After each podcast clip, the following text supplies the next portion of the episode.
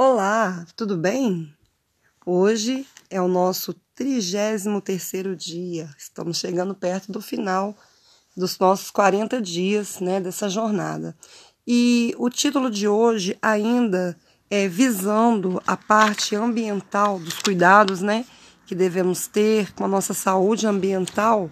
É, o tema é educação ambiental. E quando nós pensamos em educação, é, nós devemos ter o cuidado de considerar é, todos os aspectos da vida, né, de uma forma bem abrangente. E a educação ela deve contemplar todos os aspectos, tanto científico como literários, gramaticais, comportamentais, higiênicos, espirituais, sociais e ambientais, além de outros. Mas para que haja uma boa educação, são necessários também bons livros e bons mestres, né, bons professores. E também não se deve dispensar os bons métodos. Dentre os compêndios né, empregados na educação, a Bíblia e a natureza são inquestionavelmente os melhores. As primeiras lições ensinadas aos filhos, antes mesmo de irem à escola, devem ser com a Bíblia e com a natureza ao ar livre, de preferência. Olha como é que a saúde começa a entrar aí no nosso ambiente, né? Na nossa saúde de uma forma geral. Quando você tira tempo para passear com seus filhos no, no parque, e ali você tira tempo para mostrar a criação de Deus e como a gente deve ter o cuidado, né? É, no livro Orientação da Criança, na página 34, diz assim: Mães, permiti que as crianças brinquem ao ar livre escutem os trinos dos passarinhos e aprendam o amor de Deus, segundo se acha expresso nas belas obras que criou. Ensinai-lhes singelas lições do livro da natureza e das coisas que as rodeiam. E à medida que a mente se lhes desenvolve, podem ser acrescentadas lições dos livros, sendo firmemente fixadas na memória. Então, a criança, né, os seus primeiros contatos ali com, com os animaizinhos, né, com, a, com a terra, com o pé no chão, com a chuva e todas as coisas que é, nos cercam da natureza, ajuda com que essa criança se desperte, né, para todo o resto do seu aprendizado, de toda a sua vida. Eu costumava passear com a minha filha quando ela era bem pequenininha, a minha filha mais nova, e a gente brincava assim, é, o que eu ve, o que eu estou vendo que Deus criou, né? E a gente andava na rua e aí eu falava, né? Estou vendo é uma coisa branquinha e fofinha. Aí ela falava: Ah, são as nuvens. É, Deus criou as nuvens, filha. Olha que coisa linda. Aí ela dizia: Mãe, que eu estou vendo que Deus criou é, é verde e balança com o vento. Aí eu falava: Ah, são as árvores. Sim, mãe, são as árvores. E era muito divertido a gente fazer essa brincadeira. E isso despertou nela um interesse, um amor pelas coisas que Deus tinha criado. E para as famílias que têm né, esses filhos crescidos, os quais foram criados sem o contato com a natureza, será que já passou o tempo? Se pode fazer né, essa pergunta, será que já passou o tempo? Se tiver, né, você hoje tiver acesso a esse tipo de informação e não teve esse acesso com os filhos que já estão grandes, pode ser feito agora, né? Nesse mesmo livro, né, que fala sobre orientação da criança, tem mais uma orientação, diz assim, olha, o cultivo do terreno é bom trabalho para as crianças e jovens. Le, le, Leve-os ao contato direto com a natureza e com o Deus da natureza. A educação em tal ambiente está de acordo com as indicações que Deus deu para a instrução da mocidade. As crianças nervosas ou ao jovem nervoso que acha cansativas e difíceis de lembrar as lições do, do livro, né, no caso do aprendizado secular, será isso especialmente valioso. Há para esses saúde e felicidade no estudo da natureza. E as impressões produzidas é, não se lhes dissiparão da mente, pois estarão associadas com os objetos que se acham continuamente diante dos seus olhos. Então, tudo que a gente puder associar a, a natureza, né, na educação dos nossos filhos, tanto crianças quanto jovens, vai fazer com que a mente deles se abra. E quando lemos né, os primeiros versículos do capítulo 1 de Gênesis, nós encontramos ali Deus preparando um ambiente para os seres que haveria de criar. Né? Ele criou a terra e toda a sua estrutura física. Depois Da água fez surgir a porção seca, fez também o sol, a lua, bem como as estrelas, o vento, as nuvens. Depois ele coloriu tudo com diferentes matizes. Ao criar os vegetais, em seguida criou os pássaros e os demais seres do reino animal. Quando todo o ambiente já estava pronto, ele criou então o homem, né, a obra-prima da sua criação, e colocou neste local maravilhoso que chamou de Éden. E a sucessão entre dia e noite, a direção do vento e sua própria existência, os mistérios da luz e do som, a floração das plantas, os frutos deliciosos, tudo isso era objeto de admiração e estudo dos alunos né, da primeira escola ao ar livre na terra. Que coisa maravilhosa, né? Que coisa linda quando a gente pode ver a preocupação né, que Deus teve de dar ao, ao ser humano tudo que ele precisava ali naqueles primeiros momentos, primeiros tempos. E quando o homem caiu em pecado, Deus teve que tirar ele de lá, né? Porque ele não poderia ficar mais naquele lugar onde não existia contemplação de pecado. E uma das primeiras lições foi avisar para ele como seria o ambiente que teria que enfrentar. Está lá em Gênesis 3,18. Depois nós vemos Deus usando as forças ambientais da natureza por ocasião do dilúvio. Né? Muitas vezes, como no caso do Êxodo, vemos Deus tirando seus instrumentos humanos para um lugar no deserto ou entre outro ambiente longe da civilização, com o propósito de preparar os seus servos em meio à natureza. Isso a gente vê na vida de Moisés, né? Moisés, quando ele descobriu quem ele era realmente, ele fugiu para o deserto, né? Depois de ter matado um egípcio, e lá ele passou 40 anos aprendendo da, da lição das natu da natureza com Deus ali, que era realmente importante para a vida dele. Mas sempre Deus usou a natureza para mostrar né, o poder e a grandeza dele, né? E em meio à natureza, né, para as grandes tarefas ele sempre deixava ali os homens para as tarefas que ele tinha designado. E durante os momentos que se seguiram à morte de Jesus, a natureza ela deu visíveis sinais de sua íntima relação com o seu Criador. Né? Embora haja trabalhado muito dentro das cidades, Jesus sempre buscou as montanhas e os lugares reservados. Né, lá em meio na, na natureza, né, no Getsemane, no jardim do Getsemane, para comungar com o Pai Celestial e dele, né, desse momento, ele obtinha forças para continuar a sua árdua missão. No final da história da humanidade, a natureza revolta e destroçada se tornará inóspita por mil anos em nosso planeta.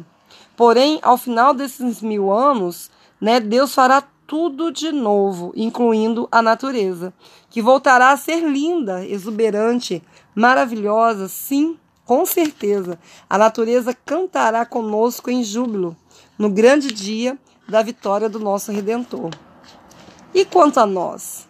Bem, vai nos ser devolvida a beleza edênica e o grande livro da natureza será novamente um compêndio que Cristo utilizará para seus agradáveis encontros com seres humanos. Ai, como eu aguardo esse dia. Agora, como é o livro da natureza, né? O livro da natureza ele é uma fonte infalível de instrução. Foi usado como compêndio no Éden. Mesmo maculado pelo pecado, ele continua dando para nós uma preciosa lição, né? preciosas lições, desde a queda. Ele ilustra as lições da Bíblia, tem seus mistérios interpretados pela Bíblia. O estudo da natureza, ele fortalece a nossa mente o, a natureza e a Bíblia eram os compêndios usados na educação de Jesus. E Jesus usou o livro da natureza para educar o povo e seus discípulos, né? Sempre que Jesus contava uma parábola, ele usava ali, né, as lições daquele do que, do que aquele povo mais via, né? Quando ele falava para os agricultores, ele falava: "Olha, a palavra de Deus é como uma semente que foi lançada, né? E ali caiu nas pedras e crescendo ela foi sufocada. E foi queimada pelo sol, e os passarinhos pegaram. Então, ele ia usando aquele, aquele palavreado da natureza que aquelas pessoas entendiam muito bem. Quando ele estava lá no mar com os pescadores, ele ia e falava, né, joga a rede para a direita, e ali ele usava a lição, aquelas lições da natureza, para que aqueles homens e mulheres pudessem aprender as coisas concernentes ao reino de Deus. E esses são apenas alguns motivos para que você perceba o quanto é importante a preservação e o contato com a natureza. Para aumentar os nossos conhecimentos sobre cada um dos seus tópicos citados, né, eu aconselho vocês a leitura do capítulo 6, o livro da natureza, desse livro chamado Orientação da Criança, de Ellen G. White. Esse livro, você encontra ele já no YouTube em audiolivro. Eu gosto muito dos audiolivros porque Hoje nós temos uma vida um tanto quanto agitada, né? E muitas vezes você não tem aquele tempo para parar para ler um livro, mas se você baixar ali no seu telefone, botar o fone no ouvido, e enquanto você está fazendo um trabalho ali manual, um trabalho doméstico, você vai ouvindo e a sua mente fica ali, né? Pesquisando, prestando atenção naquelas palavras. Então, o nome do livro é Orientação da Criança.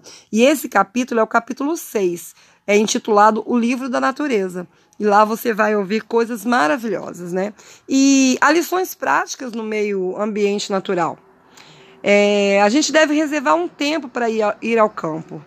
Pode ser uma mata, um parque, uma praia mais afastada, um sítio, né, seu ou de algum amigo seu. E lá você procura sentir quão agradável é o dia em meio à natureza, né? Umas, tem pessoas que vão visitar fazendinhas, que moram em grandes cidades, e tem aquelas fazendinhas que levam a criança para ver os animais ali, né? É, para para meditar e sentir como que é agradável estar no meio da natureza. Uma vez que você estiver lá, é, dá uma passada nesse tema de novo, né, que a gente está falando aqui, é, e em seguida faça suas próprias observações. Procure aprender com tudo, né? Com o vento, com o mar, com as árvores, as graminhas, os bichinhos que estão ali, né? As formiguinhas que nos dão um grande exemplo de trabalho, de perseverança. E elas estão por todas as partes, né? E ela compõe uma sociedade altamente organizada. São trabalhadoras e operosas. Trabalham nos dias secos para armazenar sua comidinha para o futuro. Constroem suas próprias casas, Cada é, integrante dessa sociedade tem o seu papel e não há disputas, elas sempre ajudam uma a outra. E a própria Bíblia faz alusão a, esse, a esses insetos, né? Lá em Provérbios 6,6 diz: vai ter com a formiga o preguiçoso. E em muitas áreas de nossa vida, nós precisamos aprender as lições que nos são ensinadas pelas formiguinhas. Em nossa vida, nós podemos seguir o exemplo das formigas. Se pouparmos, poderemos contribuir para uma vida pessoal mais equilibrada. É o caso do, do orçamento de casa, por exemplo, né? É, reservando um dinheirinho para uma ocorrência imprevisível, de repente uma necessidade de saúde, você tem aquele, aquela reserva ali, né? E também é o caso de nossa relação com a igreja que nós frequentamos. Cada formiguinha pode contribuir com seus é, com suas ofertas para que a igreja possa continuar o seu trabalho de é, de pregação, né? Já ajuda também aos necessitados, né? Levando seu alimento não perecível, né? Para ajudar as pessoas que não têm o alimento.